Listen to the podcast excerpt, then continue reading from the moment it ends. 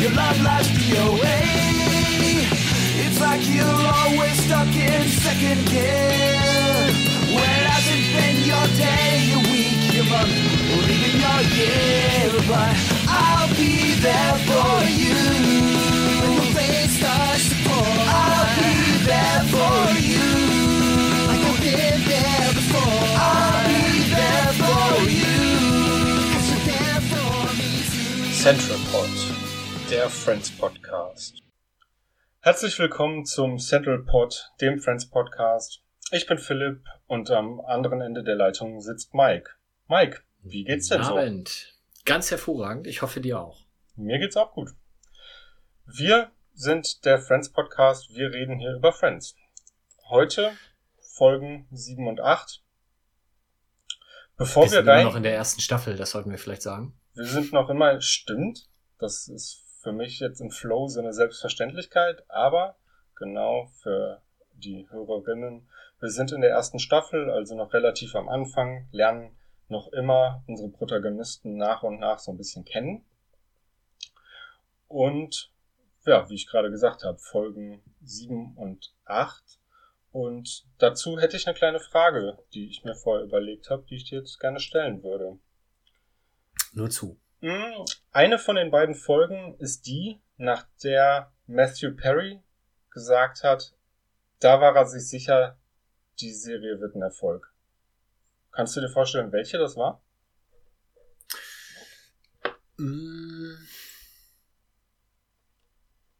Also, er ist ja etwas prominenter vertreten in der ersten, aber ich glaube, also insgesamt doch irgendwie lustiger war die zweite, würde ich sagen. Also sprich Episode 8, wenn die Oma zweimal stirbt.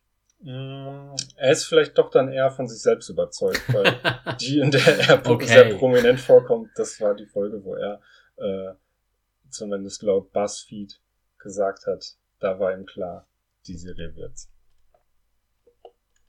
Hm.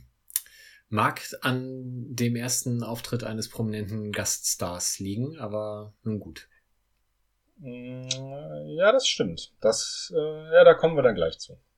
Ja. Dann starten wir mit der Episode. Friends, Episode, äh, Staffel 1, Episode 7. Im Original The One with the Blackout. Auf Deutsch Dunkle Leidenschaft. Ja. Es klingt so ein bisschen wie so ein Mittwochsabendsfilm auf Sat 1, finde ich.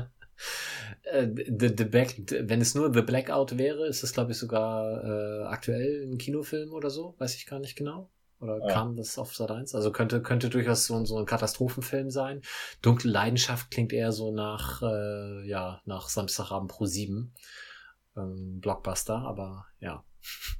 Ja, so der zweite Teil von, keine Ahnung, Eiskalte Engel oder sowas. Das könnte das gut sein. Aber es ist eine Friends-Episode, der deutsche Titel. Und wir gehen mal direkt in die Handlung rein. Wir starten wie eigentlich, äh, ja, das kann man jetzt jede Folge sagen. Wir starten wie eigentlich immer im Central Park.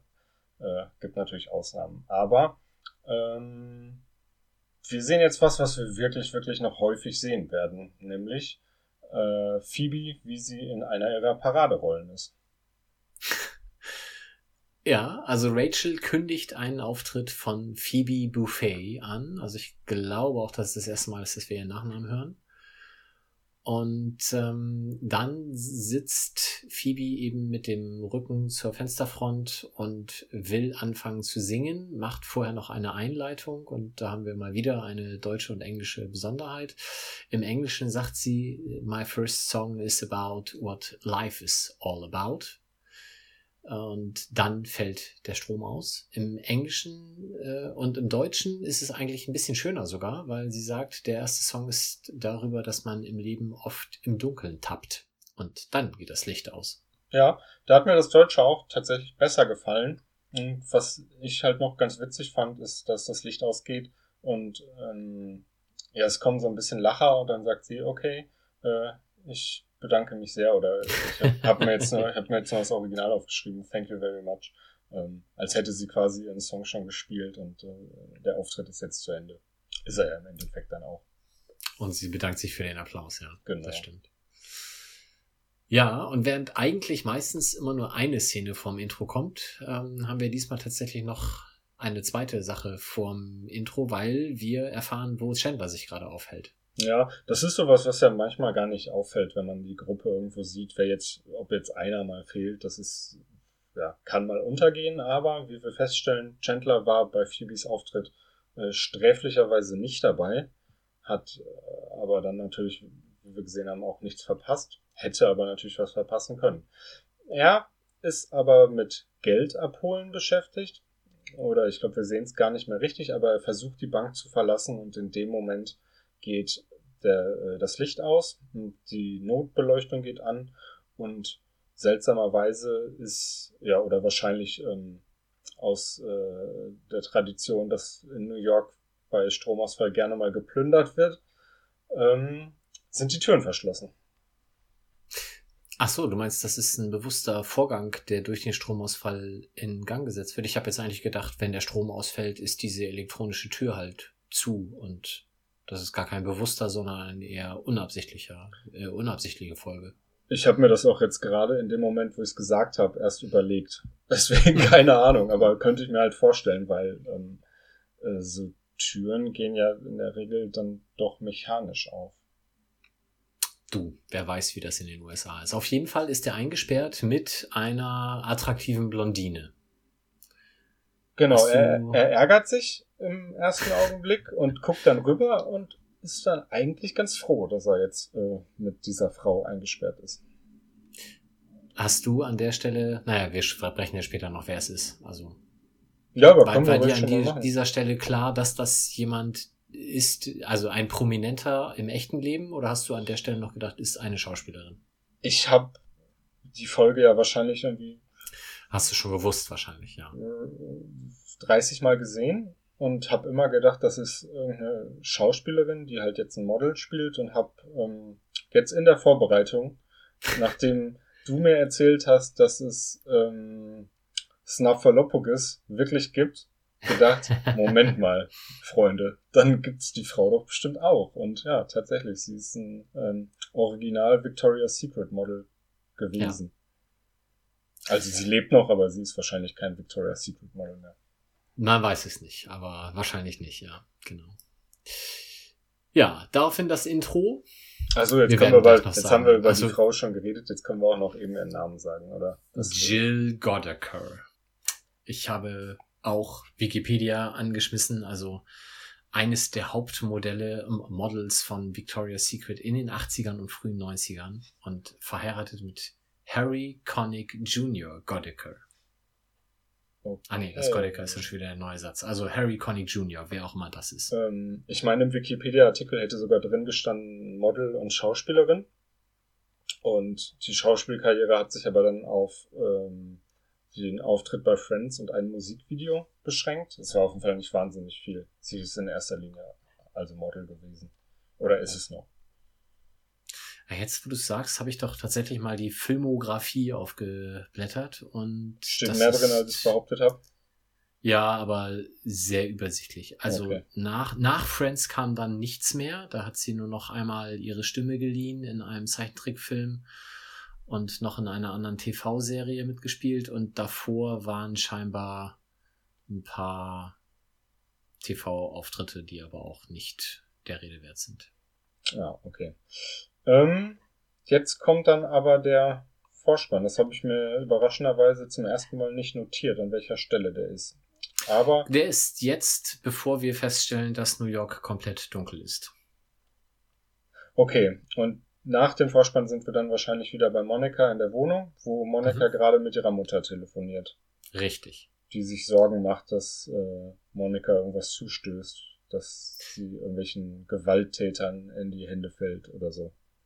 Wo ich mich dann gefragt habe, wenn komplett der Strom ausfällt, funktioniert das Telefon dann noch? Ich kann dir nicht sagen, warum, aber ich glaube ja. Okay. Nehmen wir das mal so hin. Die werden sich da in Amerika mit auskennen. Genau. Ähm, ja, Und dann will Monika, äh, Entschuldigung, Phoebe auch das Telefon benutzen und ihre Großmutter anrufen, die gerade bei Phoebe quasi zu Besuch ist oder da gerade vorübergehend wohnt. Ja, die wohnen ja zusammen. Das ähm, wurde ja äh, in der vorvorletzten Folge, glaube ich, schon etabliert, als ähm, ah, okay. Monika zum Übernachten bei ähm, als Phoebe zum Übernachten bei Monika und Rachel ist, weil ihre Großmutter beim Sex so laut ist. Ach ja, die Geschichte, stimmt. Mhm. Aber Phoebe kann nicht bei ihrer Großmutter zu Hause, also bei sich zu Hause anrufen, weil sie ihre eigene Nummer nicht weiß. Ja, das ist natürlich der, der Klassiker, dass man ähm, sich nie selber anruft. ja, Ross ist äh, dezent äh, sprachlos ob dieser Ausrede, aber ja, das ist tatsächlich Phoebes Grund. Genau. Ähm, ja, sie, es kann ja aber dann auch niemand von den anderen die Nummer sagen. Zumindest habe ich es irgendwie so verstanden. Ähm, sie ruft dann auch nicht an. Zumindest sehen wir es nicht. Ach so, ja, da bin ich jetzt davon ausgegangen, dass sie dann danach die Nummer gesagt bekommt und äh, das dann noch tut, aber kann natürlich sein. Ich habe mich an der Stelle dann tatsächlich auch gefragt, würde es das heute noch so geben? Also hast du inzwischen einfach eigene Telefonnummern auch noch wirklich im Kopf oder sind die inzwischen alle in Smartphones gespeichert und wenn das Smartphone weg ist, würden einige Leute ihre eigene Telefonnummer nicht mehr kennen? Ähm, meinst, fragst du jetzt mich speziell, ob ich meine eigene Telefonnummer kennen würde? Ja, das traue ich dir jetzt schon zu, aber ich so, glaube, ja. es wird viele Leute geben, bei denen das so ist. Also ja. ich wüsste zum Beispiel jetzt wahrscheinlich meine neue Büronummer nicht mehr, weil nach, ähm, ich muss kurz auf den Kalender gucken, 18 Jahren hat sich jetzt äh, meine Büronummer geändert und ich glaube, das wird sehr lange dauern, bis ich die weiß. Mhm. Ich weiß zum Beispiel meine Büronummer überhaupt nicht und äh, ja, ist auch tatsächlich nicht so wichtig. Ähm, meine Handynummer weiß ich und ansonsten könnte ich noch ziemlich genau zwei ja, ich glaube, zwei Festnetznummern anrufen. Meine Tante und meine Großeltern. Und das war's ja, dann okay. auch. Ja, also das auch bei mir hält, könnte ich die Nummern, die ich auswendig kenne, wahrscheinlich an einer Hand abzählen. Ja. Also Phoebe ist da gar nicht so alleine, wobei ich glaube, dass das 1994 schon eigentlich noch äh, anders grad, war. Ich wollte gerade schon sagen, sie ist eigentlich Vorreiterin. da, genau, sie war ihrer Zeit voraus, genau. Ja, wie in so vielen Sachen. Und dann sind wir wieder bei Chandler und der kann inzwischen sein Glück gar nicht mehr fassen, weil auch er jetzt feststellt, die Blondine, mit der er da eingeschlossen ist, ist Jill Godeker ein Top-Model. Und wir erleben jetzt etwas, was bei Friends, glaube ich, eher selten ist, nämlich man hat eine Stimme aus dem Off, also wo er mit sich selber redet. Ja. Und er sagt zu sich selbst, er ist im Vestibül einer Bank eingeschlossen. Hast du das Wort Vestibül in deinem Sprachschatz? Nein. Also, seit ich Friends gucke, natürlich eigentlich schon, aber es ist mir bekannt, ich würde niemals, niemals, niemals auf die Idee kommen, es zu benutzen. Ich habe auch nicht nachgeguckt, was es tatsächlich bedeutet. Aber ähm, im Original ist es ja so, dass er in seinem Kopf mit sich streitet, ob er im Atrium oder im Vestibül einer Bank ist. Und ähm, dann ruft das Supermodel, ruft ja dann jemanden an. Sie hat ein Handy dabei, womit sie auch natürlich wie Phoebe eine Vorreiterin ist, nur auf eine andere Art. Und sagt auch, sie sei im Vestibül einer Bank eingeschlossen mit irgendeinem Typen. Und Chandler freut sich auf der einen Seite, dass das Supermodel auch das Wort Vestibül sagt und auf der anderen, dass er dieser Typ ist und geht dann sogar leicht tänzelnd auf sie zu, was auf sie halt eher etwas spooky wirkt. Ich habe tatsächlich Vestibül dann gegoogelt, weil ich das Wort so tatsächlich überhaupt nicht kannte und habe mir aufgeschrieben als Vestibül, ich gehe davon aus, dass auch viele unserer Hörerinnen und Hörer dieses Wort noch nie benutzt haben, äh, als Vestibül bezeichnet man in der Architektur der Neuzeit eine repräsentative Eingangshalle. Rein funktional unterscheidet sich das Vestibül nicht vom Foyer, aber formal. Das Vestibül bezeichnet meist Räume mit hohen Decken, grandiosen Strukturen und aufwendigem Design, während ein Foyer auch eine schlichtere Eingangshalle sein kann. Haben wir wieder was gelernt. Central Pod, der Service Podcast. Bildungspodcast. Ähm, muss man dann aber sagen, passt dann vielleicht doch nicht so richtig das Wort. Es ist doch eher spucklos, das Ding, ne? Wo die Ja. stehen mit dem Geldautomaten. Ja, denke ich auch. Aber gut, sie klein, haben es es beide im, in Gedanken oder laut ausgesprochen so bezeichnet. Und wer wären wir, um den beiden zu widersprechen? Stimmt, da, da sind wir jetzt einfach ganz bei denen. Hm, Du hast es gerade schon gesagt, Chandler geht so tänzelnd auf sie zu. Es wirkt total seltsam. Und dann merkt er aber auch selber, dass es offenbar irgendwie komisch ist, weil sie ihn dann auch anguckt und im letzten Moment dreht er einfach ab. Sie, also, was sie sich dann gedacht haben muss, habe ich mich gefragt. Die denkt doch, das, also, die hat sich doch ab dem Zeitpunkt, kann die sich doch da nicht mehr wohlgefühlt haben. Nee, das glaube ich auch. Also ich glaube, es war bei ihm im Kopf aufgrund dieses Zwiegesprächs mit sich selbst ähm, und diesem Haha, ich bin dieser irgendein Typ, den sie da erwähnt, hatte er eine vertraute Beziehung zu ihr aufgebaut. Und in seinem Kopf tänzelte er deswegen auf sie zu und fühlte sich äh, willkommen. Und irgendwann blickte er dann von außen auf sich selbst und hat festgestellt, scheiße, ich mache das ja tatsächlich. Ja. Und ihm wurde dann klar, wie spooky das gerade aussehen muss. Und daraufhin drehte er dann ab. Ich weiß nicht, was passiert wäre, wenn er weitergelaufen wäre, ähm, was er da in seinem Kopf sich ausgemalt hat. Aber auf jeden Fall wirkte das sehr, sehr befremdlich. Er hätte vor ihr gestanden und wahrscheinlich wieder seinen Namen nicht gewusst. ja. Hat letztes Mal aber gut funktioniert, aber da Stimmt. vielleicht nicht. Wir wechseln aber jetzt in die, in die Wohnung von Monika, wo sich die ähm, anderen Freunde inzwischen eingefunden haben, um den. Ach nee, da waren wir ja gerade schon. Stimmt, da hatten wir gerade schon das Telefonat. Ähm, jetzt kommt aber, Aber auch Joey Joe. kommt dazu, ja. Joey kommt dazu und er bringt eine, das habe ich nach, musste ich nachgucken, wusste ich nicht, wie die Bezeichnung ist, eine Menora, also diesen, Mhm. diesen sieben, neun, wie viel ist es denn jetzt? Ähm, Sieben, meine ich. diesen- also diesen jüdischen Kirch, Kerzenleuchter. Genau. Und hat auch direkt die Begründung, warum er so einen hat. Ähm, nämlich Chandlers vorheriger Mitbewohner war Jude und hat den seltsamerweise dagelassen, was sich natürlich jetzt gut trifft, weil viele Kerzen reinpassen und man den Stromausfall damit etwas überdauern kann. Genau, und Kerzen sind auch ein gutes Stichwort, weil sie gucken dann mal wieder aus dem Fenster und sehen den hässlichen, nackten Mann von gegenüber mit einer Kerze, gucken alle raus und wenden sich dann ähm, ab mit einem kollektiven Autsch. Es hat offenbar irgendeinen Zwischenfall bei dem nackten Mann gesehen. Man kann jetzt nur spekulieren, was passiert ist, aber Tun wir das doch. Es hat sicherlich wehgetan. Ähm, ich vermute, dass er mit der Hand an die Kerze gekommen ist. Das wäre ja sehr unspektakulär. Was denkst du denn? Ich, ich glaube, dass es ganz gut ist, dass das dem Zuschauer offen gelassen wird. Wenn ich jetzt wirklich raten müsste, würde ich sagen, äh, er wird sich irgendwie mit dem Wachs bekleckert haben. ah, okay. Was man mit Kerzen, wenn man nackt ist, noch machen kann, muss ich jetzt hier an dieser Stelle nicht erwähnen. Wird, glaube ich, auch nicht schön. Aber äh, ich habe eher an das Wachs dann gedacht, dass er sich da irgendwie, keine Ahnung, vielleicht hat er sich irgendwie gebückt oder versucht, irgendwas aufzuheben und oder an irgendetwas ranzukommen, hat dabei die Kerze so ein bisschen schief gehalten und dabei kleckerte er das. Wahrscheinlich zuckt er dann zusammen und deswegen sehen sie das und stellen das fest und deswegen sagen sie Autsch. So habe ich das für mich Ah, übersetzt. okay. Ich hatte tatsächlich noch was Schlimmeres gedacht mit Verbrennungen und so. Aber ähm, ist ja halt auch die Frage, was man aus der Entfernung sehen kann, was mit einer Kerze passiert. Ähm, Wahrscheinlich gar nichts und das ist alles künstlerische Freiheit, aber hm, ja. Ich würde vermuten, gegenüber erkennst du von der Kerze nicht viel. Da bist du froh, wenn du siehst, dass eine Kerze ist.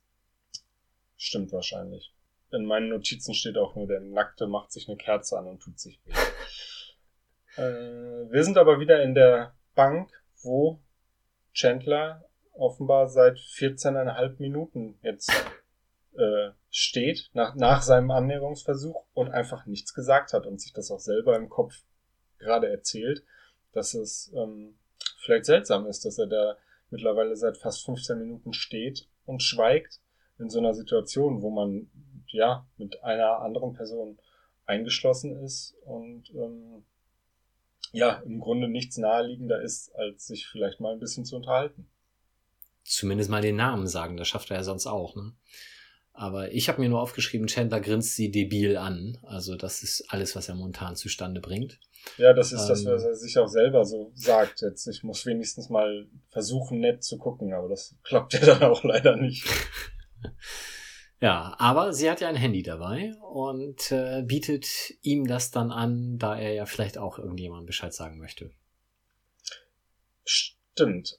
Ähm, sie fragt, ob er mal telefonieren will oder ob er jemanden anrufen will und der Gag ist dann so, ja, jeden, den ich kenne und erzählen, mit wem ich hier gerade eingeschlossen bin. Ja. Ta tatsächlich benutzt er dann aber das Telefon, um bei Monika anzurufen. Genau, und wir ähm, erleben, wie ich finde, eine der wunderbarsten Szenen. Ähm, er versucht nämlich, offensichtlich in diesem Raum ist natürlich alles, was er sagt, eigentlich hörbar für die andere dort anwesende Person. Und er äh, versucht deswegen ganz leise zu sprechen und zusätzlich auch noch zu nuscheln. Und es ist alles furchtbar egal an diesem Abend, ob er da jetzt eingesperrt ist, ob da Stromausfall ist, ist relativ wurscht. Hauptsache, die ganze Welt erfährt halt, dass er mit Jill Godecker da eingeschlossen ist. Und das versucht er nuschelnderweise Monika, ich weiß nicht, drei oder viermal mitzuteilen. Mhm. Die versteht ihn aber nicht. Das finde ich tatsächlich. sagt, ähm, Ne, du? Finde ich tatsächlich in, in dieser Szene, du hast gerade gesagt, eine der schönsten Szenen. Ich finde es auch äh, total gut, dass sowas mal gezeigt wird, dass Leute in einem, in einem Raum, in einer Serie oder in einem Film nah beieinander stehen und man alles hören kann, was jemand sagt, weil total oft habe ich das Gefühl, dass ähm, Leute übereinander reden und nur einen halben Meter entfernt sind. Es immer so dargestellt wird, als könnte der andere das jetzt nicht hören, nur weil die, also zum Beispiel in, in Monikas Apartment, dass sie dann in die Küche gehen, ganz normal reden und im Wohnzimmer, was so zwei Meter entfernt ist, kann man das nicht mehr hören. Und ähm, das fand ich echt ganz cool, dass sie das mal wirklich gezeigt haben und dann halt auch, wie sie es gezeigt haben. Ja, und als er dann feststellt, das wird mit Monika nix und eigentlich, ich glaube, er will auch gar nicht, dass Monika das weiß, also darf sie gerne wissen, aber es interessiert ihn nicht, sagt er dann relativ unwirsch, nun hör endlich, hol endlich Joey ans Telefon.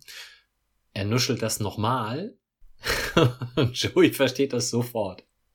Und auch mit diesem Namen, ich meine Jill Godecker, wenn ich das ein bisschen nuschel, so würde ich ja im Leben nicht verstehen, vor allem nicht, wenn ich diese Person vielleicht gar nicht auf dem Radar habe, aber Joey weiß sofort Bescheid, Ja, ist komplett begeistert, außer sich, schreit es allen anderen im Zimmer zu und äh, denkt, dass auch die natürlich schwer begeistert sind und antwortet dann selber nochmal nuschelnd zurück, was ja nicht nötig ist, weil Jill Godecker ihn ja nicht hören kann. nee, Aber das fand ich sehr lustig. das ist ziemlich lustig, ja. Und er will es natürlich auch lieber Joey erzählen, weil von Monika hat er dafür jetzt nicht so den riesen Respekt zu erwarten. Und dass Joey begeistert sein wird, das ist ja, das ist ihm klar.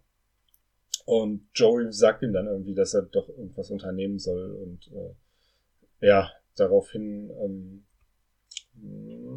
macht er das dann gleich auch, oder? War das nicht so? Z Mm, zumindest ich weiß gibt Joey immer welche sagt. Hand Handlungsanweisungen Okay.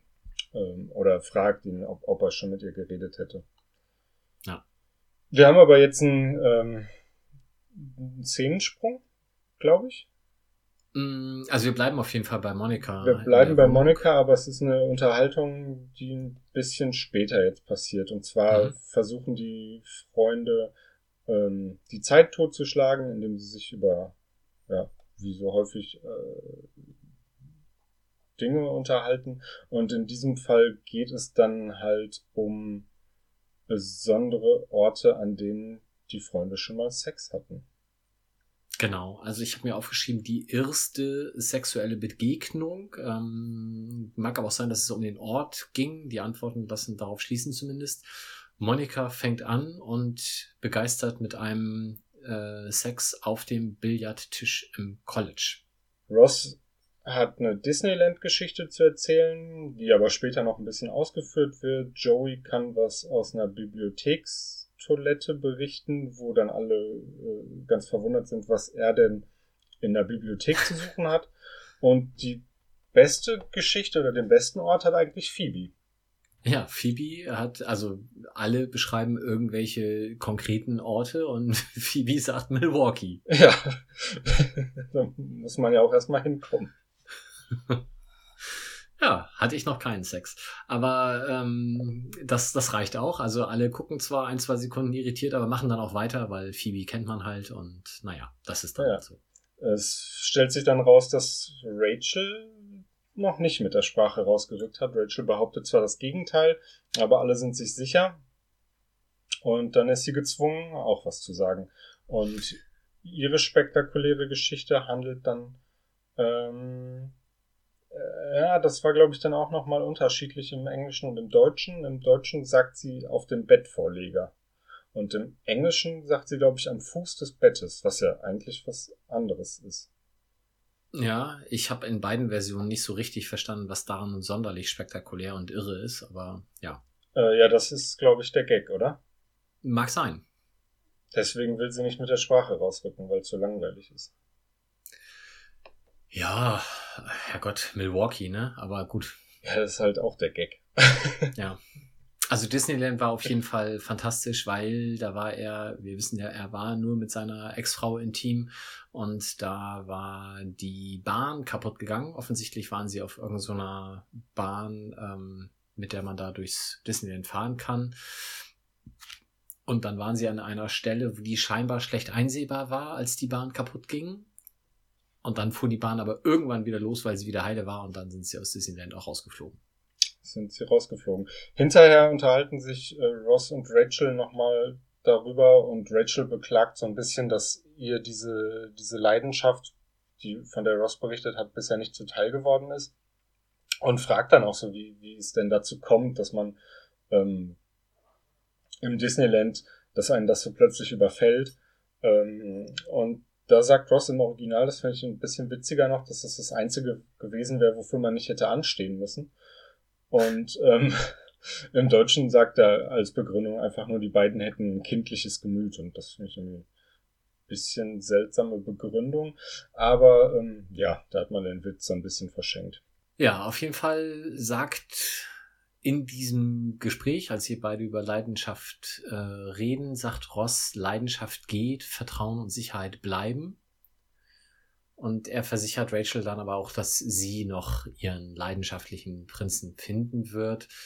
Und ähm, man, man spürt, wie, wie gern er ihr jetzt quasi in den Mund legen würde und dieser Prinz werde ich sein, aber das, äh, die Antenne dafür hat sie nicht, sondern sagt halt nur, oh, du bist so lieb. und äh, geht dann irgendwo hin und Joey saß in Hörweite dieses Gesprächs, guckt Ross dann relativ abschätzend mitleidig an und sagt, daraus wird nie was. Genau, er ähm, zitiert dann die bekannte Friendzone, in der Ross sich befindet. Das sagt er, glaube ich, aber auch nur im Original. Und ähm, ähm, Ja, auf Deutsch ist die freundschaftliche Ebene, in der man jetzt freundschaftliche ist. Ebene. Und Ross sagt dann ganz entgeistert, er sei auf gar keinen Fall in der Friendzone. Und Joel sagt dann, nee, nee, mein Freund, du bist sogar der Mayor of the Zone. Daraus wird nie was. genau, du musst jetzt ganz schnell mit ihr ausgehen, du hast dir zu lange Zeit gelassen, ansonsten wird das nichts mehr. Genau, er sagt dann, ähm, oder er weist ihn dann darauf hin, dass äh, Ross halt echt nicht mehr auf den perfekten Moment warten soll, weil jetzt äh, wäre Mondschein, es wäre Kerzenlicht, es wäre irgendwie gute Stimmung, Musik.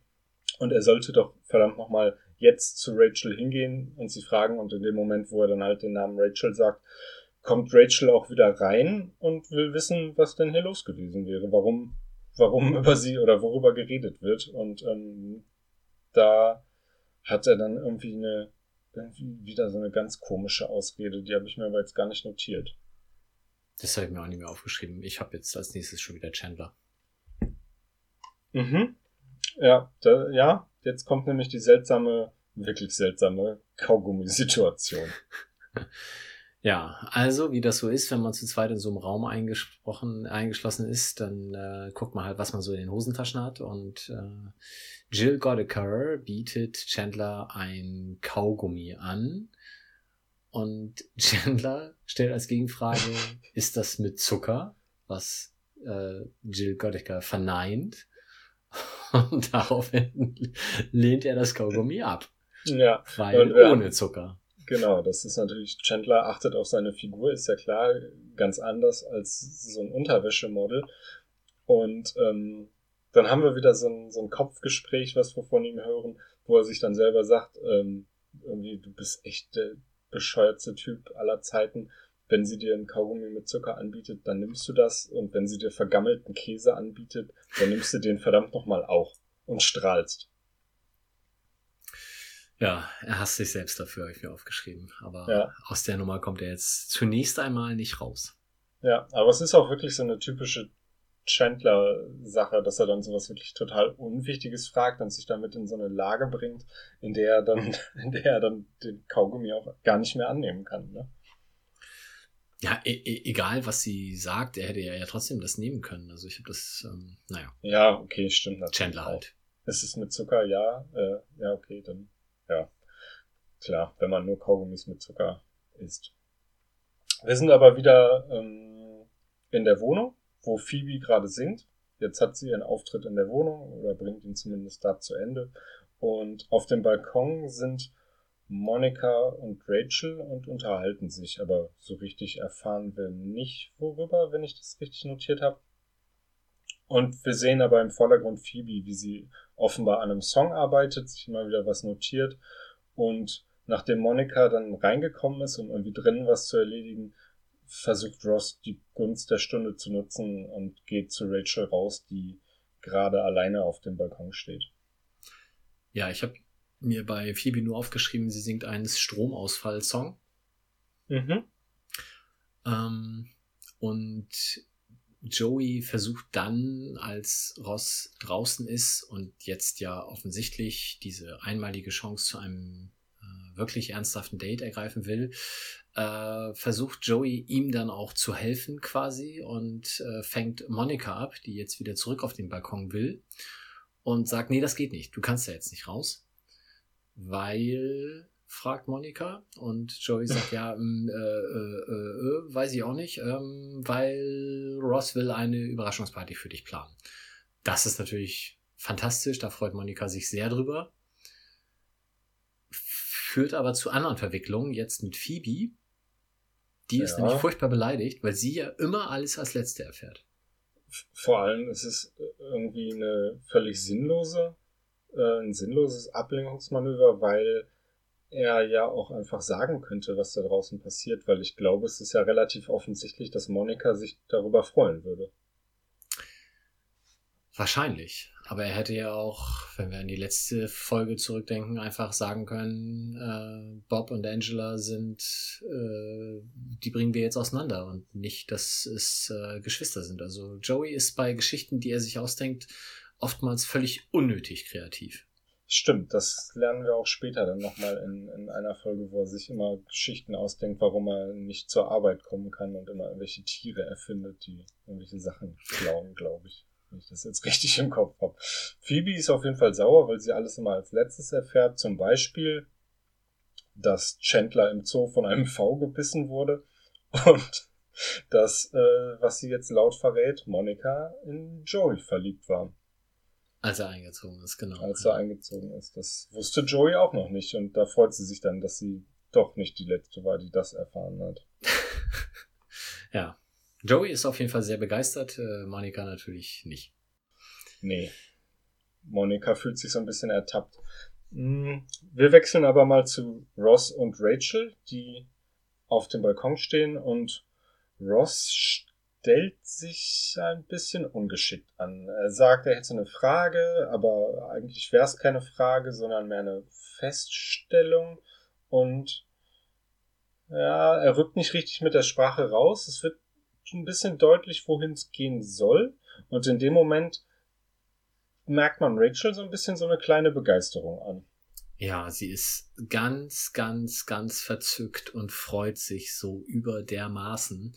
Leider nicht aufgrund dessen, was Rosta versucht herauszustammeln, nämlich die Anfrage nach einem Date oder der, der Beichte, dass er in sie verliebt ist, sondern weil in seinem Rücken eine Katze äh, auf dem Dach herumkrabbelt. Genau, die Katze springt Ross dann in den Nacken und weil er, ja, ich glaube, beide erschrecken sich so ein bisschen und sie krallt sich bei ihm fest und das Ergebnis ist, dass Ross in Folge 7 schon mindestens zum, dritten Mal verarztet werden muss. Und, äh, filmisch gelöst dadurch, dass er jetzt draußen auf dem Balkon, also wir sehen das dann von der Kamera von drinnen, ähm, wo er auf dem Balkon dann hin und her läuft mit dieser Katze im Nacken und offensichtlich äh, schwer gepiesackt wird. Und drinnen singen äh, Phoebe, Monica und äh, Joey zusammen Top of the World von den Carpenters. Ein wunderschönes Lied, ähm, was ich an der Stelle äh, auch sehr passend fand. Ah, guck mal. Das hätte ich jetzt nicht erkannt, aber ja, es ist auf jeden Fall eine der schöneren Musikperformances, die wir in der Serie geboten kriegen. Zumindest die selbstgesungenen, ja, absolut. Ja, ja, ja, das meine ich ja. Mm, es bleibt aber, also mal von, von Ross und Rachel zwar weg jetzt, es bleibt aber unangenehm, weil wir wieder bei Chandler und seiner Kaugummi-Situation sind, die natürlich immer noch nicht zu Ende ist. Ähm, er hat sich überlegt, dass er vielleicht doch gerne eins hätte und sagt das mit den Worten, ein Kaugummi wäre einwandfrei. Genau. Im Englischen Gum would be perfection, was auch nicht wirklich cleverer klingt. Und nee, daraufhin schalt er sich auch wieder selbst und sagt, wieso sage ich nicht einfach, ja, Kaugummi wäre nett oder so. Es klingt beides wie was, was kein Mensch sagen würde. Nee. Ja, aber er kriegt das Kaugummi und äh, darf das dann erstmal ein bisschen kauen ha, habe ich das falsch rum aufgeschrieben? Ich habe hier noch die Rosmus verarztet werden Geschichte. Äh, die ist vorher, genau, und äh, es ist natürlich noch nicht alles, dass er einfach nur die, die äh, Kratzer wahrscheinlich von der Katze im Nacken oder am Kopf oder so hat. Hm, Joey muss das ganze, die ganze Verarztungsszenerie natürlich mit dem, mit dem Leuchter ähm, beleuchten und kippt ihm dabei noch etwas Wachs in den Nacken. Also Ross kriegt es wirklich immer knüppeldick. Ja. Und alle sind ganz, ganz schwer besorgt um die Katze, nur Ross möchte sie gerne vom Hofshaus werfen und sie überfahren lassen. Ja, das kann man ja ganz gut verstehen. Ja, daraufhin marschieren Rachel und Phoebe los und versuchen, den Besitzer dieser Katze ausfindig zu machen. Ähm, und klopfen dann bei diesem merkwürdigen Mann, den wir, glaube ich, in den späteren Folgen auch noch häufiger sehen werden. Also der Nachbar, ich glaube, unter dem soll das sein. Mr. Heckles. Mr. Heckles. Und der sagt sofort, nachdem sie sagen, dass sie da eine Katze gefunden haben, ja, das ist meine. Was aber so dermaßen offensichtlich gelogen ist, dass sie die Reaktion der Katze gar nicht wirklich brauchen, um das als Lüge zu enttarnen. Ja, man sieht ja im Grunde, man kann ja dabei zugucken, wie er sich den Namen überlegt. Er sagt, die Katze heißt B Buttons, Bob Buttons. Und ähm, ja, währenddessen gucken die beiden den schon an und wissen genau, dass das totaler Quatsch ist und die Katze will auch einfach nur weg von diesem gruseligen alten Mann. Ja, und äh, als er dann irgendwie Schritt auf sie zumacht, flieht die Katze und sie müssen halt weiter suchen. Ich habe noch eine kleine Trivia-Aufgabe an der Stelle. Ja. Ähm, Bob Buttons, wie du schon sagtest, ist der Name, den er sich da ausdenkt. Hast du das mal gegoogelt? Nee, habe ich nicht. Es gibt einen gefeierten britischen Kinderbuchautor, der heißt Billy Bob Buttons. Mhm. Der hat aber sein erstes Buch, was relativ bekannt wurde, erst 2013 veröffentlicht. Und da habe ich mich jetzt gefragt, das ist nämlich ein Künstlername, ob der sich vielleicht nach dieser Katze benannt hat. Nach dem fiktiven Namen der Katze. Ja. Ja, das kann Wahrscheinlich nicht, aber ich fand die Geschichte ganz schön. Ja, ja. Billy Bob Buttons. Billy Bob Buttons, genau. Ja, ist natürlich, ist natürlich ein perfekter Künstlername, wenn man auch mal irgendwie eine Überraschungsei-Figur werden will. Ja. Oder in Entenhausen wohnen will. Mhm. Also, kann sein, dass er sich darauf bezieht, kann auch völliger Zufall sein. Vielleicht Aber ansonsten taucht dieser Name nicht auf, außer tatsächlich in irgendwelchen Friends äh, Wikipedia-Einträgen oder, oder Wissenseinträgen zu Friends. Äh, ist dieser Kinderbuchautor der einzige externe Wikipedia-Treffer. Oder Vielleicht ist er ein, ein riesen Mr. Heckles-Fan. Das kann natürlich sein. Die Katze ist auf jeden Fall weg. Ähm, und Rachel ist aber auf einer ganz heißen Spur. Und äh, die beiden haben sich also getrennt, Rachel und Phoebe, und suchen bei, unterschiedlich, auf unterschiedlichen Etagen vermutlich. Ähm, und Rachel schleicht durchs Treppenhaus, durchs, ähm, äh, durch den Flur und steht plötzlich vor einem großen Italiener. Paolo. ja. Genau. Und Paolo hat die Katze auf dem Arm. Es, wie sich herausstellt, ist es Paolos Katze. Und Rachel ist direkt ganz angetan. Mehr sehen wir aber an dieser Stelle noch nicht. Ich glaube, sie sagt noch Hallo oder so. Und ähm, dann kommt aber schon wieder der Wechsel, der Schnitt in die Wohnung, wo Rachel Paolo den anderen vorstellt. Genau.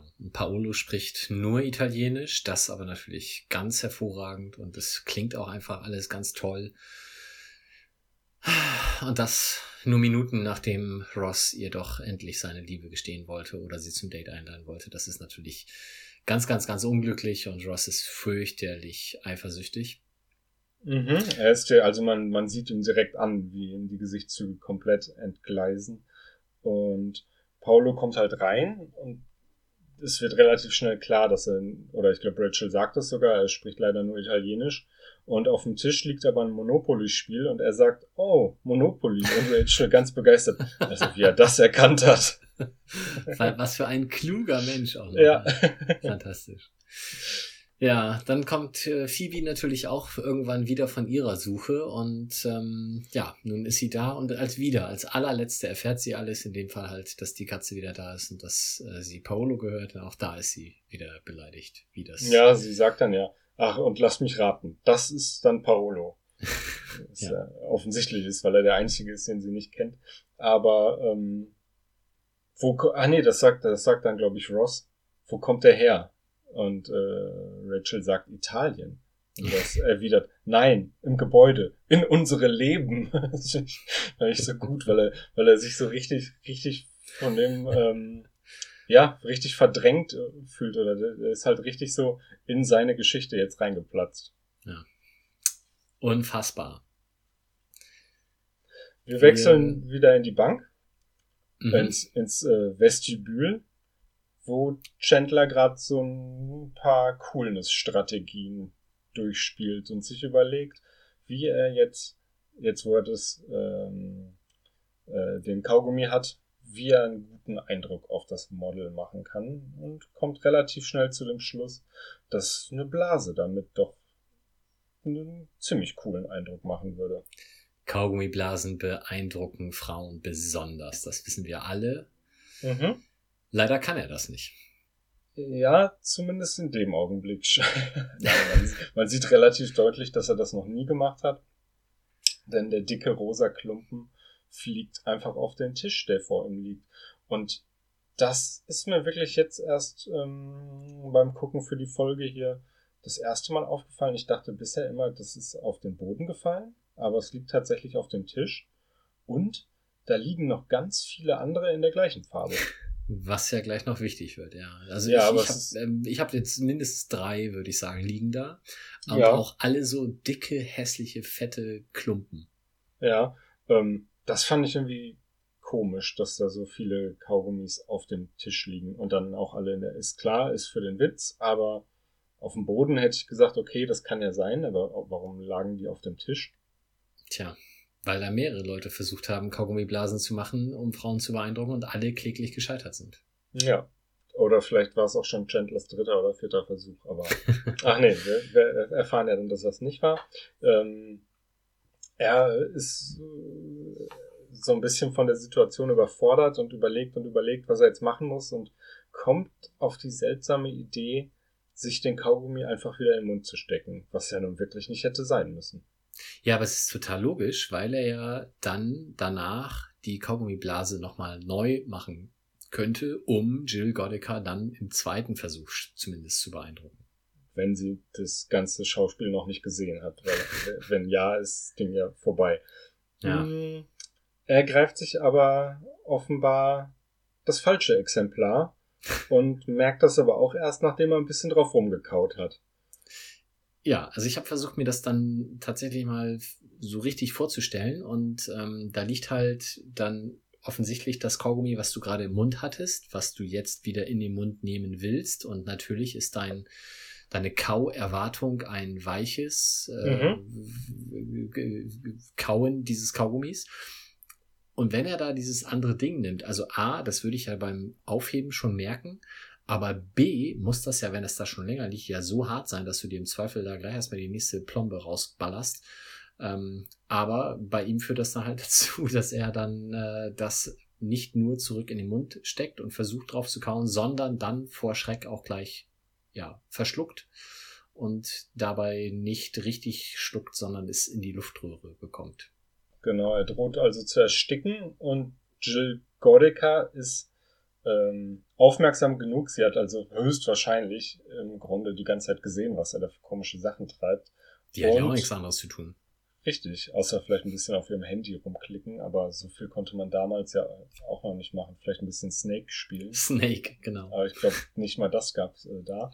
Und ähm, rettet ihn, indem sie diesen ganz bekannten Heimlichgriff. Heimlichgriff macht und der Kaugummi fliegt im hohen Bogen daher. Äh, Chandler bedankt sich und sie sagt, ähm, dass, äh, ne, warte mal, einwandfrei, sagt sie dann, und verarscht ihn so ein bisschen, ne? Genau, weil er ja gesagt hätte, ein Kaugummi wäre einwandfrei. Ähm, das ist dann äh, quasi, das, das Eis ist gebrochen, finde ich. Ja, so habe ich das auch interpretiert. Hm, währenddessen beeindruckt Paolo Rachel, indem er sehr viel Italienisch spricht und nervt Ross zunehmend. Aber wenn er redet, es klingt alles wie Musik, zumindest für Rachel. Es ist ganz entzückend und nicht nur bei Rachel kommt das so an, sondern auch bei Monika und Phoebe. Alle drei sind hin und weg und mit jedem Wort kann man merken, wie sehr er Ross mehr auf die Eier geht und wie sehr er ihn hasst. Aber nun gut, die anderen drei sind halt wirklich ähm, ganz schwer begeistert und in einem ruhigen Moment will Ross dann Paolo sagen, so geht das nicht, Rachel ist tabu. Ja, wir haben vorher aber noch die, die ähm, Stelle, an der Rachel erklärt, wie sich das für sie anfühlt. Diese Situation gerade. Sie sagt sowas wie, ähm, die ersten drei Sekunden, in denen, in denen wir uns kennengelernt haben, waren aufregender als drei Wochen mit Barry auf den Bermudas. woraufhin Phoebe die wirklich berechtigte Frage stellt, ob sie sich denn da auch ein Moped geliehen hätten. Ähm, das hätte die Bermudas vielleicht etwas aufregender gemacht. Aber genau, was du gerade gesagt hast, mh, hm, Ross redet in Anführungszeichen mit Paolo und versucht klarzumachen, was hier Sache ist und ähm, läuft im Grunde Gefahr, ein Dreier anzuleiern. Weil Weil Paulus so versteht, als sollte er dazukommen ins Bett.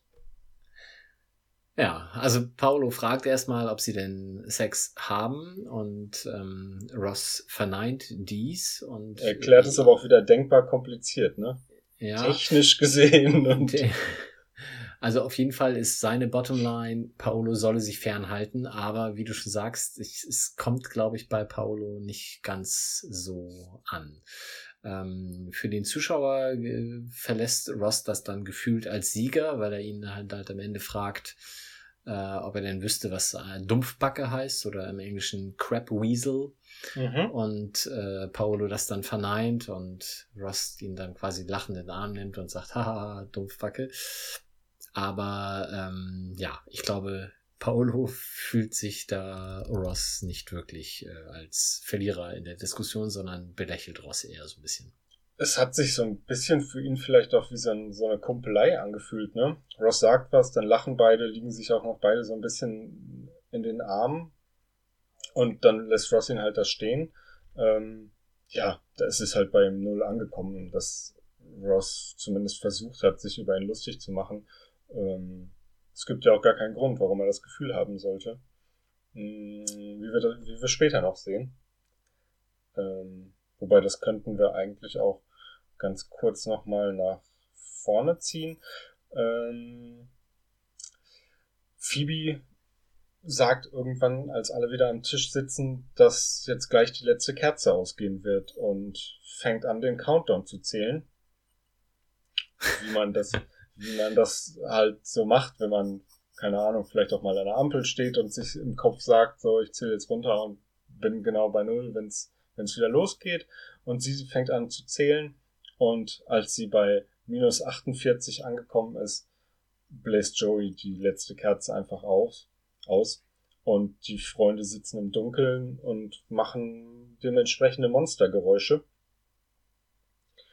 Und relativ pünktlich dazu geht dann auch das Licht nach wenigen Sekunden wieder an, der Strom ist wieder da und Rachel und Paolo küssen sich zu Rosses Entsetzen. Ja, der arme Ross. Hast Ganz du Mitleid? furchtbar. Absolut. Ja, okay. Ich meine, ja, ganz ehrlich, wer im Alter zwischen, weiß ich nicht, 10 und 30 zu der Zeit war nicht in Jennifer Aniston verliebt. Also, da musste man doch wirklich mit Ross mitleiden. Es sei denn, man war so ein bisschen gemein veranlagt und hat es ihm nicht gegönnt. Aber dann will man sie auch nicht mit Paolo knutschen sehen. Also, okay, ich war, war, war dann vielleicht immer gemein veranlagt, aber ich war auch einfach nie Team Ross. Ich finde ihn immer, also, ah. Wer wäre, glaube ich, immer der, den ich von, von allen so am, am wenigsten gut, gut finde. Äh, aber stimmt, Paolo ist natürlich auch äh, irgendwie ein ekelhafter Typ, wie wir dann auch noch rausfinden werden. Ähm, ja, auf jeden Fall ist, ist Ross wirklich, wirklich am Boden. Ähm, und ich glaube, die Freunde gucken ihn auch, oder zumindest Joey guckt ihn dann auch so ein bisschen mitleidig an und, und weiß, dass es jetzt ein echt harter Moment für ihn ist. ja, aber so richtig stört ihn das auch nicht, weil er haut ja noch einen drauf. Was sagt er denn? Er, er, er, gesteht ihm jetzt, er sagt ihm ja auch, ja, und übrigens, du musst Ach ja. Monika noch eine Überraschungsparty organisieren. ja, das, was man in so einem Moment hören will, dann hat man Ablenkung. Ähm, in der Bank ist aber in der Zwischenzeit dann auch noch was passiert. Also die beiden sind sich dann durchaus auch näher gekommen und spielen so ein Spiel, bei dem man diese festgeketteten Kugelschreiber, wie es hier auch in der, in der Post beispielsweise immer gibt, oder halt irgendwie an Ämtern, äh, vom Tisch runterhängen lassen und so im Kreis schleudern. Ich mache jetzt gerade hier wilde Handbewegungen und habe mich Ist immer super im Podcast. dass man das nicht sieht. Ähm, und halt im Kreis schleudern und dann dem Kopf, äh, mit dem Kopf dem ähm, schleudernden Kugelschreiber mal auszuweichen. Und äh, Jill Godecker kann es ziemlich gut. Chandler natürlich eher nicht so. Ich weiß nicht, ich habe ja Germany's Next Topmodel nie gesehen, von daher weiß ich nicht, ob das vielleicht zur Grundausbildung gehört als Model, dass du den Kopf entsprechend äh, rhythmisch gut bewegen kannst. Aber wie du schon sagst, also Chandler kann das ganz offensichtlich gar nicht. Ich habe mir übrigens aufgeschrieben, äh, sie spielen dem Kugelschreiber an der Schnur ausweichen. Ich habe das äh, vorher auch noch nie so gesehen, von daher wusste ich da auch keinen besseren Namen für. Na, irgendwoher kannte ich das, aber weiß ich jetzt konnte ich konnte es nicht zuordnen, aber gesehen habe ich das irgendwo schon mal oder ich habe es einfach bei Friends schon so oft gesehen, dass ich das Gefühl habe, dass ich das kenne. Das kann natürlich auch sein. Ähm, ich habe es nur das Kugelschreiberspiel genannt, aber das wahrscheinlich auch eher nur, um mich zu erinnern, was die da machen. Daraufhin Äh. verabschieden sie sich auf jeden Fall mit Umarmung, glaube ich. Mhm. Und Chandler Ja, bleibt alleine sie- zurück im Raum. Sie gibt ihm äh, sogar noch einen Kuss auf die Wange. Mhm. Und er steht dann im Raum und drückt sein Gesicht auch an die, an die Scheibe von der Tür und guckt ihr hinterher. Und das letzte, was wir in der, in der Folge sehen, ist Chandler, der die Kamera sucht, die natürlich im Raum ist, die Überwachungskamera, und seine Kontonummer da reinruft und sagt, wenn es eine Aufzeichnung hiervon gibt, schickt sie mir bitte zu. Fantastisch. Ja, den Moment, den will er gerne auf Band gebannt haben. Ist ja klar irgendwie auch. So, nach der Folge hat er also gesagt, das wird was mit Friends. Genau, das war wohl, ähm, ja, vielleicht lag es daran, dass er sehr viel Screentime alleine oder zumindest äh, ohne die anderen hatte und da war er überzeugt, das kann was werden. Okay. Er sollte ihr recht behalten. Vielleicht lag es auch an was anderem. Vielleicht lag es auch an der Dramatik, die zwischen Ross und Rachel jetzt entsteht. Oder an Paolo, man weiß es nicht. Ja, und damit leiten wir dann über zu Episode 8 der ersten Staffel, die heißt im Original The One Where Nana Dies Twice und im Deutschen ist es relativ nah dran mit Wenn die Oma zweimal stirbt. Genau. Nana ist ja, denke ich, ähm, das amerikanische Äquivalent zu Oma. Ich weiß nicht, Granny ist, glaube ich, auch äh, gebräuchlich, aber Nana ist auf jeden Fall der Spitzname, den Monika und Ross für ihre Oma verwenden. Ja, und wir starten die Folge an einem Ort, an dem wir zwar schon, ja, in der Nähe waren wir schon, wir waren schon bei Chandler auf der Arbeit, aber wir haben den Pausenraum noch nicht gesehen. Und hier haben wir jetzt ähm, so ein bisschen so eine Auflösung von was, was ähm, am Staffelanfang öfter mal angedeutet wird, nämlich Chandlers mögliche Homosexualität. Wir haben zwar jetzt schon gesehen, dass er auch eine Freundin hatte, oder sogar zwei, aber mh, hm, das Thema schwebt immer noch so ein bisschen über ihm. Genau, und wird hier jetzt verkörpert durch eine Kollegin, die ihn verkuppeln will. Also er äh, auf die Nachfrage, wie es ihm geht, bemitleidet er sich so ein bisschen selbst und sagt, ich sitze hier in der Mittagspause mit japanischem Instant Lunch, also wie, wie soll es mir schon gehen? Ähm, aber sie sagt, ja, jetzt wird alles besser, ich habe da äh, vor, dich zu verkuppeln.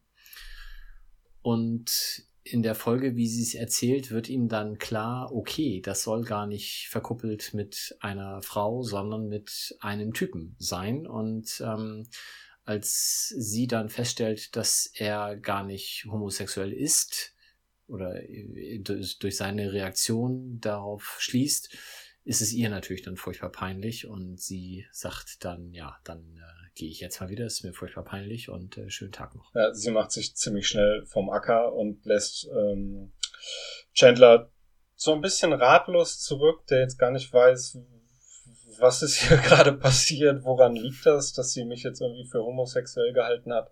Mm, und dann sind wir aber auch schon im, im Vorspann, im, ja doch, im Vorspann. Mhm. Und ähm, danach in Monikas Wohnung, wo es jede Menge chinesisches Essen gibt, die ähm, diese typischen China äh, Imbissboxen stehen auf dem Tisch verteilt. Mhm. Die Freunde haben sich das irgendwie alles auf Teller gekippt und sitzen am Tisch im, ich sage jetzt mal Wohnzimmer und wollen das jetzt essen. Und Chandler erzählt von dem ähm, Kuppelversuch, der ihm widerfahren ist und fragt die anderen so ganz offensiv, könnt ihr euch das vorstellen? Ja, man hört quasi seine äh, Empörung, sein Erstaunen und er rechnet überhaupt nicht damit, dass sie das nachvollziehen oder vermutet hätten, äh, nachvollziehen können, diese Frage. Und äh, Rachel ist dann diejenige, die gesteht, ja, doch, als ich dich kennengelernt habe, habe ich das auch gedacht. Mhm. Und Monika und Phoebe haben es offenbar auch gedacht, aber Rachel erzählt dann auch, wann sie so ein bisschen dran gezweifelt hat. Nämlich haben wir offenbar äh, Phoebes Geburtstag verpasst. Der wurde uns nicht gezeigt, der hat aber kürzlich stattgefunden und das muss äh, relativ zu Anfang der Zeit gewesen sein, ähm, als Rachel zu der Gruppe dazukam. Und da hat sich Chandler nur mit den Brüsten von Rachel unterhalten und da war ihr klar, vielleicht, vielleicht ist es doch nicht. Also ja. schwul. Also Ross und Joey dachten das natürlich nicht, aber ähm, sie haben da scheinbar auch kein sonderliches äh, Gespür für gehabt. Und äh, auf die Nachfrage oder auf die doch dann irritierte Nachfrage von Chandler, woran man das denn festmachen würde, kommt aber auch nicht so eine richtige Antwort, auch nicht von Rachel, Monica und Phoebe. Und ähm, es kann eigentlich keiner so genau sagen, warum. Es liegt irgendwie an seinem Wesen, aber konkreter wird's halt auch nicht. Ja, es wird noch so eine kleine Hinterhältigkeit von, von Ross erzählt, der nämlich äh, sagt, dass im College die Frauen das auch gedacht haben und eine ganz spezielle hätte das auch gedacht. Ähm, an der Chandler so ein bisschen interessiert war, Ross aber auch, und noch irgendein anderer Typ. Und Ross hat dieser Frau dann erzählt, dass dieser andere Typ und Chandler eine Beziehung hätten, um die beiden aus dem Weg zu räumen. Hätte man Ross nicht zugetraut, sowas, oder? Ich habe ja gerade schon gesagt, dass ich nicht sein größter Fan bin und ich finde, das ist typisch Ross. Ich hätte, sowas hätte ich eher typisch Joey gesagt. Ja, stimmt. Der könnte sowas auch. Also sehr durchtrieben schon. Ja. Sehr sehr hinterlistig. Genau. Und ähm, stimmt. Die äh, Begründung ist, hast du gerade schon gesagt, es würde an seinem Wesen liegen. Im englischen Original sagen sie mal, you have a quality. Ja. Was genauso schwammig ist. Ja, aber kann man halt nicht näher äh, belegen. Logischerweise in dem Fall ja auch, weil es ja auch gar nicht so ist.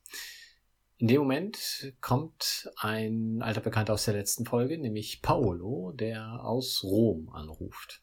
Ja, er ist offenbar nicht, nicht dauerhaft in New York, sondern immer auch wieder in Rom und ruft ähm, eben von da an, was Rachel total begeistert, dass sie einen Anruf aus Rom bekommt. Und Ross ist ultra genervt und sagt, er könnte auch aus Rom anrufen, er müsste schließlich nur hinfahren. und das könnte ja wohl jeder. Und ähm, ja, das Gespräch wird aber relativ schnell unterbrochen, weil auf der gleichen Leitung der Vater von Monika anruft mit schlechten Nachrichten. Genau, also Rachel ruft Monika noch zu, halte ich gefälligst kurz. Ich telefoniere hier mit Rom. Aber das Ganze tritt dann eben in den Hintergrund, weil nämlich besagte, aus dem Episodentitel besagte Nana, also die Oma von Ross und Monika im Sterben liegt, was natürlich dazu führt, dass die beiden dann dorthin aufbrechen. Ja, Rom ist plötzlich kein Thema mehr. Wir hören da auch nichts mehr von. Ähm, später nochmal ganz kurz, wenn ich das jetzt richtig im Kopf habe, ähm, wir haben aber wieder so eine kleine Konfrontation von Monika mit ihrer Mutter, wo es mal wieder um ähm, die Äußerlichkeiten äh, beziehungsweise Monikas Auftreten geht. Äh, die Mutter fragt, was denn mit den Haaren los wäre. Und Monika sagt einfach, sie hätte nichts geändert und dann sagt die Mutter, ach ja, dann ist es das vielleicht. dann ist es das. Wo ich mich schon gefragt habe, ist, also Monika sah in der Szene völlig normal aus. Mhm. Und wenn man sich dieses Vogelnest anguckt, was Monikas Mutter auf dem Kopf hat, dann fragt man sich schon, wie sie dann auf diese Geschichte kommt, aber ja. Ja, das ist die Mutter von, von Ross, sie ist genauso fies wie er. so. Na, ich, ich lasse das Ross-Gedisse jetzt so, so schlimm, finde ich ihn dann ja doch äh, eigentlich gar nicht. Ja, daraufhin, also sie sitzt jetzt im Krankenhaus quasi, warten, dass es Neues von Oma gibt und tauschen, wie man das dann halt so macht, äh, alte Geschichten aus und unter anderem eben, dass sie immer von überall Süßstoff mitnahm oder sogar geklaut hat. Ähm, ja, und mitten in diese Diskussion hinein kommt dann die Ärztin, der Arzt, weiß ich gar nicht mehr, äh, mit der Nachricht, dass es das dann war. Mhm, genau. Da hatte ich mich gefragt, da ist teilweise noch so eine andere ältere, alte, ältere Frau mit in der Szene. Das wird die Schwester von, von der Mutter sein, oder? Also die Tante ja. von den beiden. Aber die ist manchmal da und manchmal nicht. Das fand ich ein bisschen komisch. Also ich habe mir die Szene, wo sie sich begrüßen, zwei oder dreimal angeschaut, auf Deutsch und auf Englisch. Ich habe es nicht verstanden. Also ich, sie, sie begrüßen sie, aber das reden irgendwie zwei oder drei übereinander. Ich glaube auch, sie sagen Hallo Tante oder sowas. Mhm. Ähm, äh, und, und das, also in der Konstellation ist das Einzige, was sinnvoll ist, dass es äh, die, die Schwester von äh, wahlweise mütterlicher oder väterlicherseits ist, aber ich keine Ahnung. Also gesagt wurde es so zumindest nicht. Und in der Szene, wo dann die äh, Krankenschwester aus dem Zimmer kommt, äh, ist die auch irgendwie gar nicht da. Oder sie ist nicht im Bild, das kann natürlich ja, auch sein. Aber das ja, war. Vielleicht ist sie Kaffee holen, keine Das Ahnung. war ein bisschen seltsam. Ähm, auf jeden Fall ist die Oma jetzt tot und Monika und Ross sind bei ihr drin, um sich zu verabschieden und Ross will ihr ähm, quasi nochmal einen Kuss auf die Stirn geben und in dem Moment lebt die Oma wieder. Ja, Albtraum. Also in dem Moment, wie du schon sagst, zuckt sie hoch und hat auch wieder Puls. Ähm, daraufhin stürmen sie natürlich aus dem Zimmer und rufen um ja, Hilfe oder rufen nach der Schwester, wie auch immer. Ähm, und nach einer Minute ist es dann doch wieder vorbei. Die Oma ist dann wirklich tot. Ähm, genau. Wir wechseln aber dann jetzt ins äh, Central Park, wo Chandler sitzt. Es geht wieder um Haare und es geht darum, dass er immer noch überlegt, wieso halten ihn die Leute für schwul? Liegt's an meinen Haaren? fragt er. Und ich glaube, Rachel antwortet ihm, ja, du hast schwule Haare. ja. Äh, ich ich habe mir Phoebe aufgeschrieben. Aber ja, das kann also, auch sein. Genau, du hast, du hast äh, homosexuelle Haare oder du hast Gay Hair. Und äh, also von in dem Fall selbst von Phoebe offensichtlich ironisch gemeint, aber ähm, weiß man bei ihr nie so genau. Und ähm, dann kommen Ross und Monica ins Central Perk und Rachel guckt sie halt an und fragt, und ist sie? Punkt, Punkt, Punkt. Und Ross antwortet mit Ja, zweimal. ich glaube, es gibt noch so einen kleinen Witz und habt ihr es denn auch überprüft? Ja, ja, beide Male. äh, genau, es ja. geht jetzt so ein bisschen, es geht jetzt so ein bisschen um den Tod und was passiert, wenn Leute sterben. Und Phoebe hat natürlich dazu eine Theorie, wie sie im Grunde zu Phoebe passt, nämlich dass Menschen nie so richtig sterben und irgendwie immer noch dann um einen rum sind. Ihre Mutter, und dann zeigt sie so auf, auf ihre ähm, rechte Schulter und sagt, dass ihre Mutter oft in diesem Bereich so wäre, wo, glaube ich, gerade Chandler sitzt, der dann direkt so Abstand nimmt, weil er das unangenehm findet. Und ähm, Phoebe erzählt noch eine Geschichte, wie sie vermutlich auch nur Phoebe erzählen kann, nämlich von ihrer Jugendfreundin Debbie, die beim Minigolf-Spielen vom Blitz getroffen wurde. Und seitdem, sagt Phoebe, hätte sie immer so starke Debbie-Schwingungen, wenn sie einen von diesen kleinen Bleistiften in die Hände bekommen würde. Und warum gelber Bleistift? Weil man mit so einem Bleistift beim Minigolf die Zahlen aufschreibt? Ja, genau. Ah. Das, okay, das wäre meine so Erklärung gewesen. Es kann ja, also so ein Witz kann ja hätte noch auf Ikea abzielen können, aber äh, in dem Fall war es, glaube ich, wirklich, weil man mit diesen kleinen Bleistiften ähm, diese Blöcke ausfüllt, die man beim Minigolf okay. so typischerweise hat. Ja, Joey ist äh, da nicht für zu haben und sagt nix. Wenn du tot bist, dann bist du Wurmfutter. Aber ähm, ja. Ja, er merkt dann direkt, dass, dass das vielleicht ein bisschen taktlos war und versucht die Situation in eine ganz andere Richtung zu lenken, indem er sagt, ach so, äh, Chandler sieht übrigens schwul aus. Ja, genau. Also das, äh, ich, ich glaube, er äh, hätte das selber, glaube ich, nicht gemerkt, aber die Reaktion aller anderen machen ihm das dann ja, auch recht klar. Er sagt das ja auch in, in so einem wirklichen Brustton der Überzeugung, dass man dann einfach, ja, wenn man tot ist, ist man tot, dann ist man Wurmfutter, als hätte er das für sich so ganz klar schon seit immer. Und ähm, ja. ja, nur halt jetzt vielleicht in der falschen Situation diese Weisheit unter die Leute gebracht. Ja, als nächstes sehen wir einen völlig anderen Ort, nämlich wir sind mit Ross im Schlafzimmer der Oma. Dort sind auch seine Mutter und besagte Tante zugegen. Und das habe ich dann nicht so richtig begriffen. Da ist so eine Art Ankleidezimmer. In diesem Ankleidezimmer steht aber ein Schrank so drin, dass man da nicht wirklich reinkommt. Der steht also quasi in der Öffnung. Und sie bitten ihn dann hinter den Schrank zu klettern. In meinen Notizen steht Schrank in begehbarem Kleiderschrank? Fragezeichen. Es ist wirklich seltsam. Also der Schrank ist vor die Tür gestellt, aber so, dass er auch verkeilt. Man ja fragt sich, wie ist der da wie rein? Hat die Oma das geschafft? Was hat, wie hat die Oma sich angezogen? Ähm, es ist eine ganz, ganz komische Set-Design-Entscheidung, die, ja, ich weiß auch gar nicht, was man damit bezwecken wollte, dass er da reinklettert, aber das hat ja für die Story überhaupt nichts gebracht. Ähm, ja, und dann sehr merkwürdig. findet er da auch noch seine alte Zahnspange und ja. jede Menge Süßstoff hinterher noch. Das, okay, den, aber also, dass man den findet, klar, das hat dann an die Oma erinnert. Der wird auch äh, im Englischen äh, Nana-Stuff genannt. Aber den hätte man auch entdecken können, ohne über den Schrank klettern zu müssen.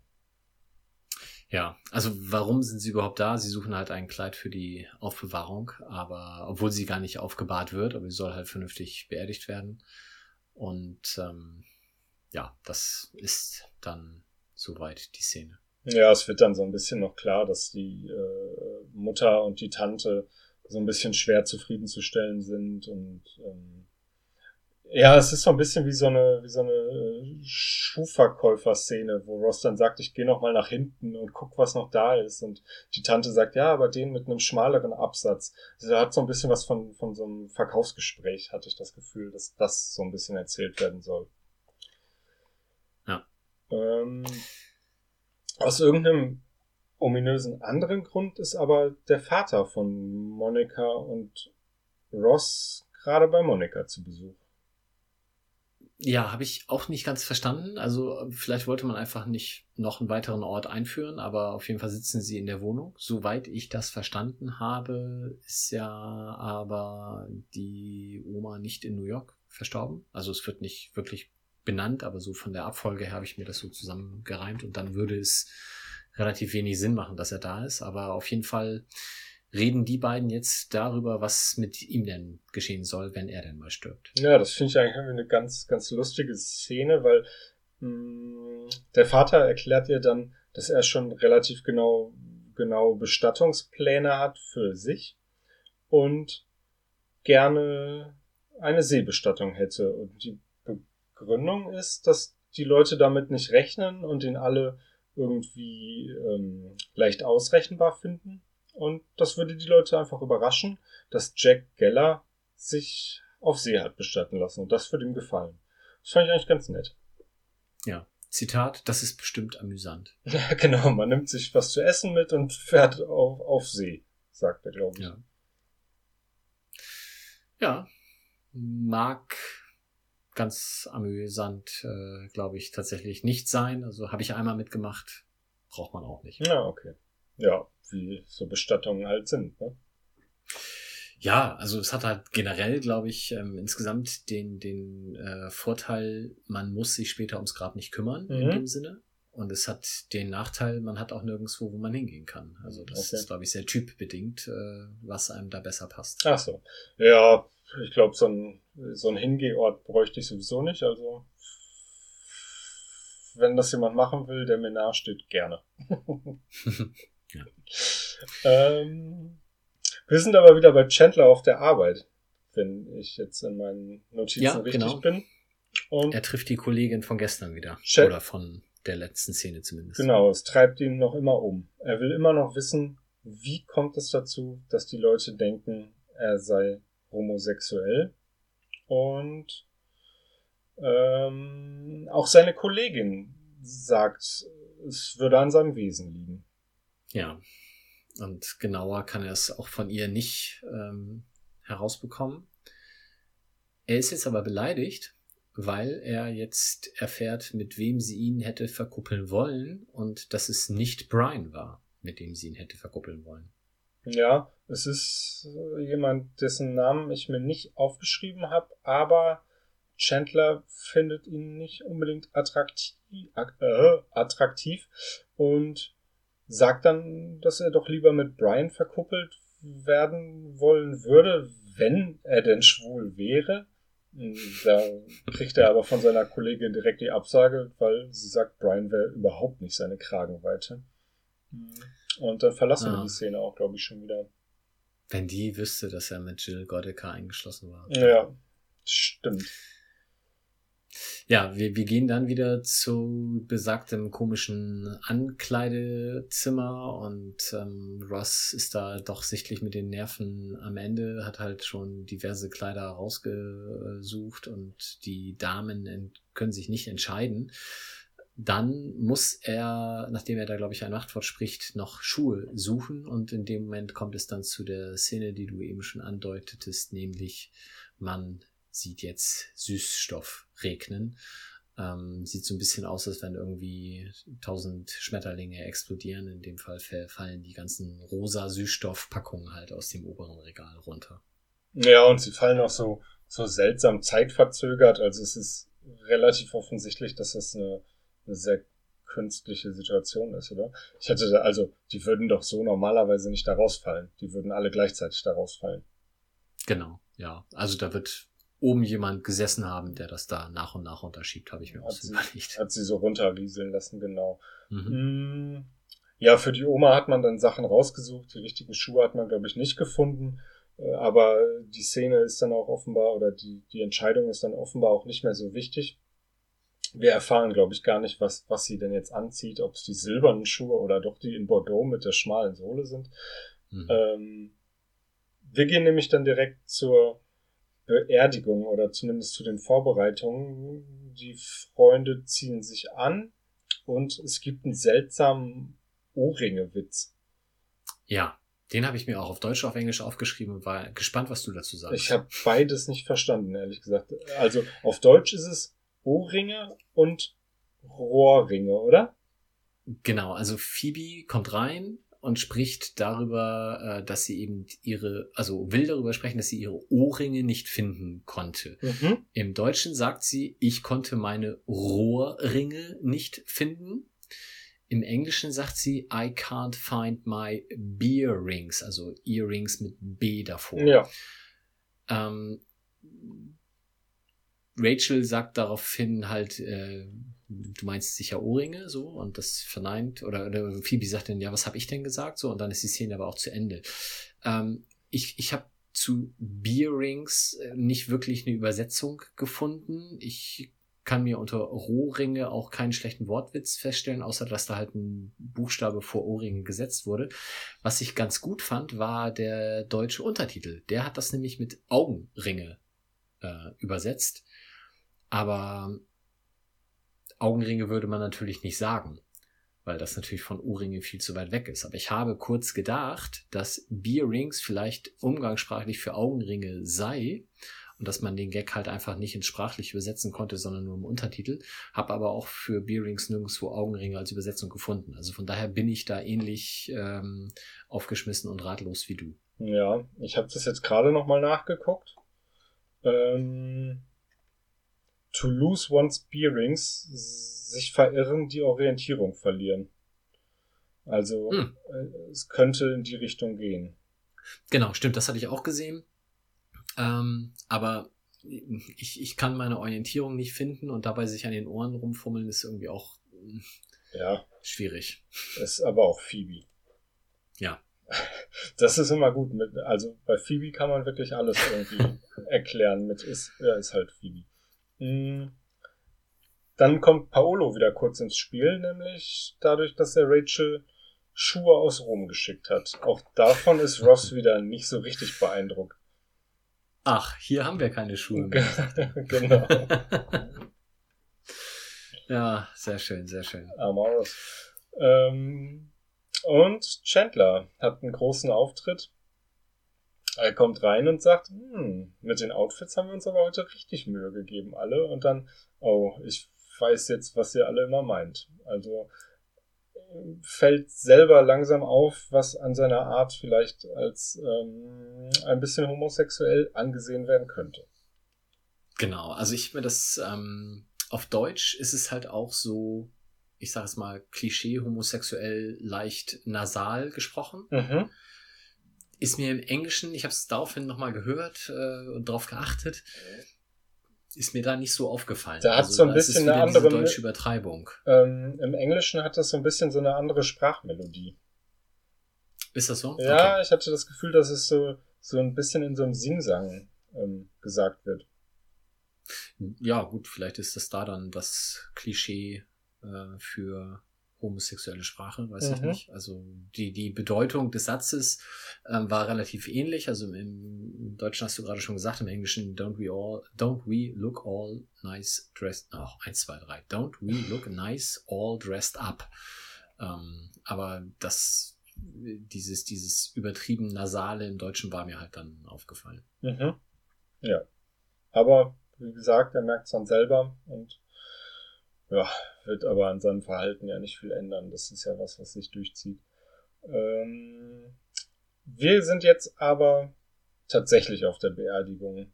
Und es gibt mal wieder eine kleine Konfrontation von Monikas Mutter mit Monika. Genau. Sie, die empfiehlt ihr Nachtcreme. Ja, erst macht sie noch einen Spruch wegen der Ohren. Ah ähm, dass Monika sich die Haare über die Ohren machen soll, denn ihre Ohren wären nicht ihr bester Körperteil. Und dann, oder kann auch sein, dass sie das noch am Telefon sagt. Ähm, ja, und dann sagt sie, es wäre so langsam mal an der Zeit für Nachtcreme. Das natürlich auch alles andere als passend platziert ist. Ja. Daraufhin guckt Monika schon sichtlich irritiert, äh, bis hin zu verärgert, woraufhin wir überblenden zu Chandler und Joey, die ähm, ein kleines Sportgespräch führen müssen. Ja, dein Jackett klingt wie ein Sportreporter, sagt Chandler, glaube ich, im Original. Sounds like Brent Musburger, den ich nachgucken musste. Ich weiß nicht, ob du ihn kennst. Der Name sagt mir gar nichts. Ja, also ich, ein Sportmoderator und wahrscheinlich ein relativ, oder vermutlich zu der Zeit einer der bekanntesten. Ähm, ja, aber hätte natürlich hier niemand verstanden. Und Joey erklärt es dann halt so, dass irgendwie irgendein wichtiges Spiel ist, das er sich gleich angucken muss. genau. Hast du dir das Spiel aufgeschrieben? Nee. Im Englischen Giants gegen Cowboys. Aha. Die American Football Interessierten unter uns wissen, okay, New York Giants gegen Dallas Cowboys. Im Deutschen Okay, ist das es hätte dann ich aber auch New York gegen Frisco. Äh, also äh, ohne Vereins- oder, oder Franchise-Name, Ja. sondern nur die Städte, weil 1994 kannte der gemeine deutsche Zuschauer sicherlich noch keine Footballteams.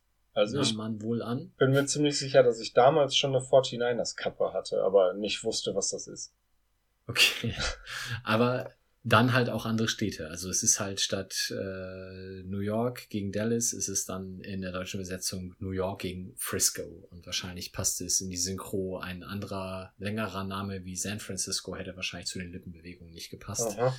Deswegen musste man dann Frisco abkürzen. Ja, es klingt auch so, als würde man sich auskennen. Absolut, ja. Und ähm, dann sagt Chandler halt sinngemäß, ja, wie, du kannst jetzt hier auf einer Beerdigung doch kein Footballspiel gucken. Und im Englischen antwortet Joey dann mit, It's the pre-game, I'm going to watch it at the reception. Also das ist jetzt quasi noch das vor dem Spiel Geplänkel und das eigentliche Spiel schaue ich mir dann später an. Im Deutschen, und das habe ich noch viel weniger verstanden, sagt er halt, es ist ein wichtiges Spiel, ich schaue es später beim Leichenschmaus. Mhm. Das passte nicht so richtig zusammen. Nee, es machte nicht, nicht so richtig viel Sinn, dass er das dann jetzt schon am Laufen hat, ne? Also d- das mit Pre-Game, okay, das verstehe ich. Dann hat er das schon mal so nebenbei. Mhm. Ähm, aber wenn es ein wichtiges Spiel ist, wenn ich es dann jetzt schaue, weil es ein wichtiges Spiel ist, ja, aber dann schaue ich es doch nicht später. Also das passt irgendwie in der Übersetzung nicht zusammen. Nee. Ähm, macht aber auch alles nichts, weil Phoebe jetzt so ein bisschen versucht, die Stimmung aufzuhellen, indem sie sehr laut in den Trauerzug rein sagt, ist es nicht ein schöner Tag? Ganz schnell die, das Entsetzen merkt und dann sagt, ich meinte eher so wettermäßig. Und ähm, ja, in die allgemeine Ablenkung durch diesen Satz passiert wem auch sonst Ross mal wieder ein kleines Missgeschick. Er ist unaufmerksam, geht so ein bisschen eine leichte Kurve und fällt in ein frisch ausgehobenes Grab.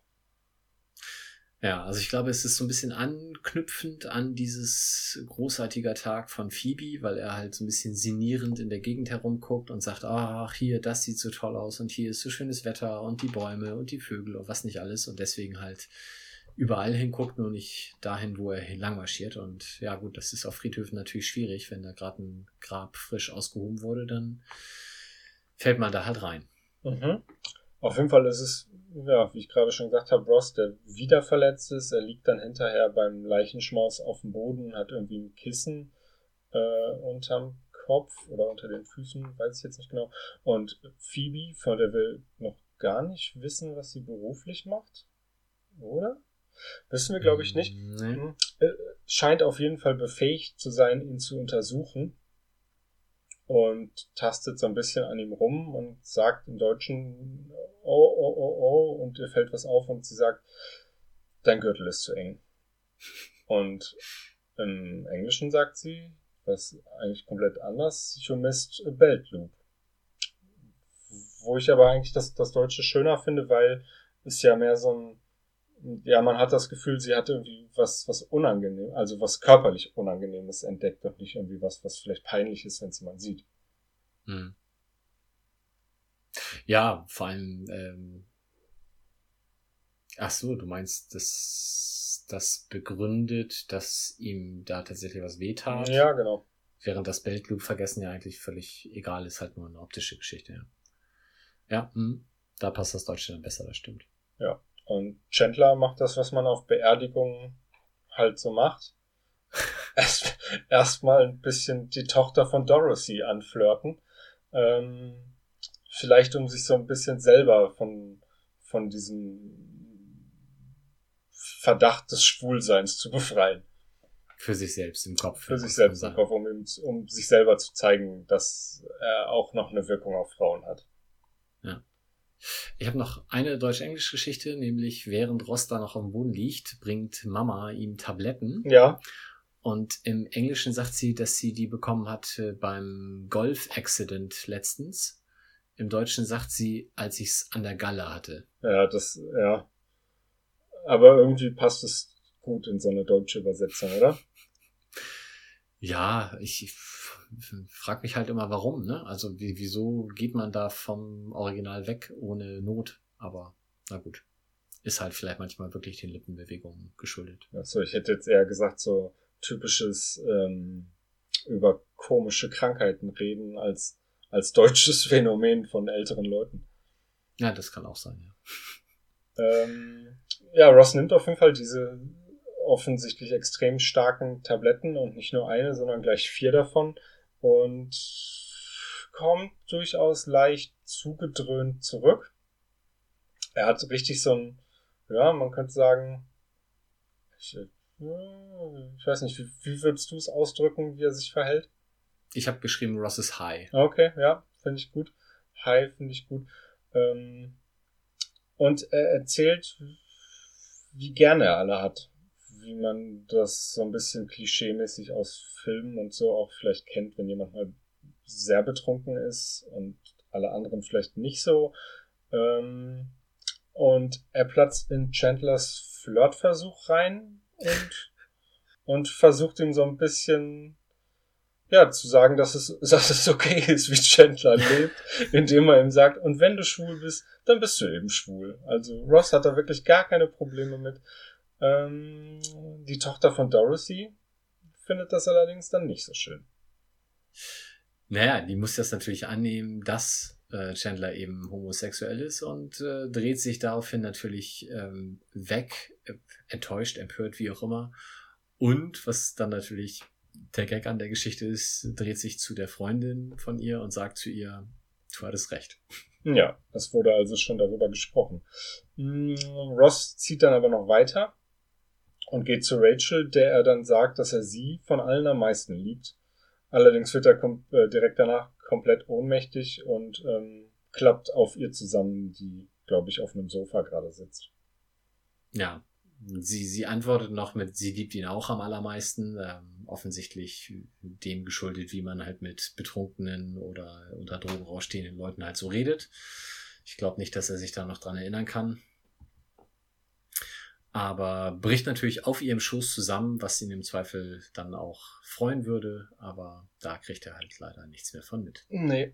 Ähm, währenddessen hat sich bei Joeys mitgebrachten TV eine richtig kleine, kleine Football-Cook-Runde eingefunden.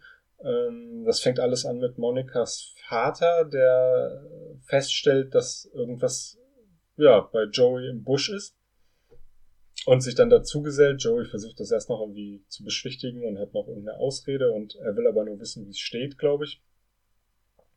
Und ähm, was aber wichtiger eigentlich ist, ist die Unterhaltung, die jetzt zwischen Monika und ihrer Mutter passiert, weil ähm, Monikas Mutter so ein bisschen schildert, wie die Beziehung zu ihrer Mutter war und dass sie die Mutter nie zufriedenstellen konnte und Monika äh, daraufhin also die Mutter fragt Monika daraufhin, ob sie sich vorstellen kann, wie das überhaupt ist, so zu leben mit jemandem, dem man nie alles recht machen kann. Und Monika muss so ein bisschen mehr oder weniger mit dem Zaunfall winken und sagen, ja, das kann ich mir schon vorstellen.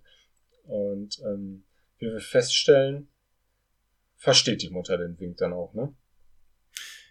Ja, aber nachdem Monika schon drei bis viermal zugeschlagen hat erst, ne? Also ich Mhm. finde schon, das ist, sie spiegelt ja schon das Gespräch sehr, sehr klar in die Richtung, ähm, alles das, worüber die Mutter sich jetzt wahlweise beschwert oder halt in Erinnerung schwelgt, wie auch immer man das formuliert. Ähm, all das kommt ja von Monika immer mit so einem leicht suffisanten Grinsen zurückgespielt und durch die Blume formuliert, ja, genau so geht's mir doch mit dir auch, nur dass sie es halt nicht formuliert. Und erst nachdem sie das dann das dritte oder vierte Mal auf die Art und Weise macht, ähm, ja, stellt dann die Mutter wohl auch irgendwie innerlich fest, ohne es auszusprechen, ja, Mensch, das, ähm, vielleicht bin ich doch auch so. Ja, sie versucht dann wieder ähm, Monikas Haare über die Ohren zu machen und merkt in dem Moment, was sie da Mhm. macht und äh, sagt dann sowas wie, oh, du hast aber schöne Ohrringe und Monika sagt, ja, die habe ich von dir und dann sagt die Mutter, äh, ja, und ich hatte sie von Nana und dann ist halt so eine so eine Linie quasi hergestellt, ähm, Mhm. so eine Traditionslinie und die Mutter hat in dem Moment dann gemerkt, dass es vielleicht alles nicht so cool ist, wie sie sich immer verhält. Ob das in der Folge dann besser wird, wird sich noch zeigen müssen. Ja, kommen wir zu wirklich wichtigen Football. Ähm, zumindest ist das so, wie der Vater von, Ray, äh, von Ross und Monica das offensichtlich sieht. Der ruft nämlich aufgrund wahlweise eines Touchdowns für den Gegner oder was auch immer, wir erfahren da keine Details, ganz laut aus, oh, was für ein Trauerspiel. Was äh, auf, der, auf einer Beerdigung natürlich ein unglücklicher Ausruf ist aufgrund eines Sportereignisses und schiebt dann äh, etwas beschämt, wir haben doch wahrlich genug getrauert hinterher. ja, das ist äh, ziemlich lustig. Ähm, ich glaube, im Original sagt er irgendwie sowas wie äh, äh, depressed und ähm, es würde ja jetzt auch wirklich mal reichen mit den schlechten Nachrichten. Also genau, ja, das im Englischen depressed und dann, als wenn ich vorher nicht sch- schon oder noch deprimierter, als ich vorher schon war. Genau. Ja, und wir verlassen jetzt aber die ähm, Beerdigungs-Trauerfeier-Szenerie und sind aber noch so ein bisschen dabei, in Erinnerungen zu schwelgen oder vielmehr in Erinnerungen zu kramen. Also es sind gar nicht die Erinnerungen von jetzt ähm, Ross und Monica an ihre Oma, sondern sie gucken sich alte Fotos an, also mehr so eine indirekte Erinnerung und finden dann aber auch Fotos von sich, beispielsweise ähm, ein äh, Foto von Ross, als er noch klein ist und irgendwie nackt und ähm, ein Foto von Monica, wo sie noch klein ist und irgendwie auch nackt, wo sich herausstellt, es ist äh, tatsächlich Ross, der in Anführungszeichen etwas ausprobiert hat. und sie finden ein ähm, Bild von Monikas Oma und ihrer Gang, äh, wird glaube ich so gesagt. Mhm, Äh, genau. ich und die Gang steht auf dem Bild oder die Gang und ich. Und mh, es ist offensichtlich vor einer Kneipe oder vor einem Lokal, das sie immer besucht haben. Und in dem Moment wird, ähm, also wir sind im Central Park, ich weiß gar nicht, ob ich das schon gesagt hatte, die Freunde sitzen auf dem, auf dem ikonischen Sofa, auf dem sie immer sitzen und in dem Moment wird so rausgezoomt und es wird auch hier so eine, so eine Parallele hergestellt zwischen der Gang von der Oma und der Gruppe, die sich dort immer trifft. Genau. Ohne dass man das Foto sieht, glaube ich, aber Mhm. sehr schön gebaut, ja. Ja, und jetzt werden wir nochmal das, das große Oberthema, was uns durch die komplette, komplette Folge von, eigentlich von der ersten Szene an begleitet hat, nochmal, ja, der ganzen Sache nochmal auf den Grund gehen. Wir sind nochmal bei Chandler im Pausenraum und er trifft den Kollegen, mit dem er verkuppelt werden sollte. Ja, beziehungsweise mit dem, mit äh, dem er verkuppelt werden wollte, oder was? Nee, er trifft erst den, mit dem er sollte. Und mit Ach dem so, okay. unterhält er sich dann und sagt ihm, ach übrigens, ähm, ich weiß, dass äh, hier die Kollegin das vorhatte, aber ich bin nicht schwul. Und der Kollege sagt, ja, klar, weiß ich. Und Wir haben da ein Radar für. er. genau, dieses, dieses äh, Radar-Klischee kommt dann auf den Tisch und mh, der Kollege sagt ihm, dass er wüsste, dass Chandler nicht schwul ist, aber sein, also Chandlers Freund Brian aus der Buchhandlung, wollte ich jetzt sagen, aus der Buchhaltung, der wäre schwul, aber bei dem hätte Chandler keine Chance. Genau. Ähm, auch er sagt, glaube ich, dass er nicht dieses Wesen oder die Quality hätte, aber wird halt auch nicht konkreter, woran man jetzt festmachen könnte, dass er eben nicht homosexuell ist. Ähm, ja, und dann kommt besagter Brian, der out of your league oder sowas, also auf jeden Fall über seiner Liga ist. Und äh, es kommt dann zur letzten Szene, in der Chandler empört, wie auch immer, sagt, ja, aber wenn ich Brian hätte haben wollen, dann würde ich Brian auch kriegen. Und wie das halt so ist, in dem Moment steht Brian genau neben ihm, er sieht ihn nur noch nicht und verlässt den Raum dann mit einem Tschüss, Brian. Ja, genau. Typ, typ, ganz typische Sache, dass in dem Moment dann derjenige reinkommt, über den geredet wird. Das waren die Episoden 7 und 8 Richtig. der ersten Staffel. Wir, wir schreiten mit großen Schritten voran und haben dann jetzt ein Drittel geschafft. Und nächstes Mal ist Thanksgiving. Ist das so? Hast du schon nach vorne ja. geguckt? Dann werde ich nach dem Aufnehmen auf jeden Fall Hunger haben. Was gibt's denn? Ravioli oder Hawaii Toast? Ähm, kommt drauf an, an welchem Tag wir aufnehmen. Okay. Ja, das schauen wir dann mal. Gut. In diesem Sinne verabschieden wir, wir uns von den Hörerinnen. Und Hörern. Und Hörern, natürlich. Ähm, bewertet uns auf iTunes, das soll ja sehr wichtig sein und soll ja irgendwie jetzt auch Apple Podcasts heißen. Wir wissen es nicht genau, immer noch nicht, aber wir finden es raus. Und wir freuen uns natürlich auch über jede andere Form der Rückmeldung. Das kann auch gerne auf Twitter oder in den Kommentaren oder wie auch immer erfolgen. Da werdet ihr sicherlich den Weg finden, der euch am besten passt. Genau. Lasst uns hören, wie ihr die Folgen findet, was wir vielleicht besser machen können, was wir beibehalten sollen. Einfach immer frei raus damit. Und in diesem Sinne. Ja, genau. In diesem Sinne verabschieden wir uns von allen und sagen Tschüss. Tschö. Das war der Central Pod. Folgt uns auf Twitter unter central-pod. Auf Facebook findet ihr uns unter dem Namen Central Pod. Auf Spotify und Apple Podcasts sind wir auch vertreten. Lasst uns gerne eine positive Bewertung da. Konstruktive Kritik und Verbesserungsvorschläge könnt ihr uns am besten per Mail schicken. Entweder an Mike oder philipp at centralpod.de. Alle Adressen findet ihr aber auch nochmal auf unserer Website www.centralpod.de. Der In- und Outro-Song hört auf den Namen Punk Friends und ist auf dem YouTube-Kanal Vlog Brothers unter einer Creative Commons Lizenz erschienen.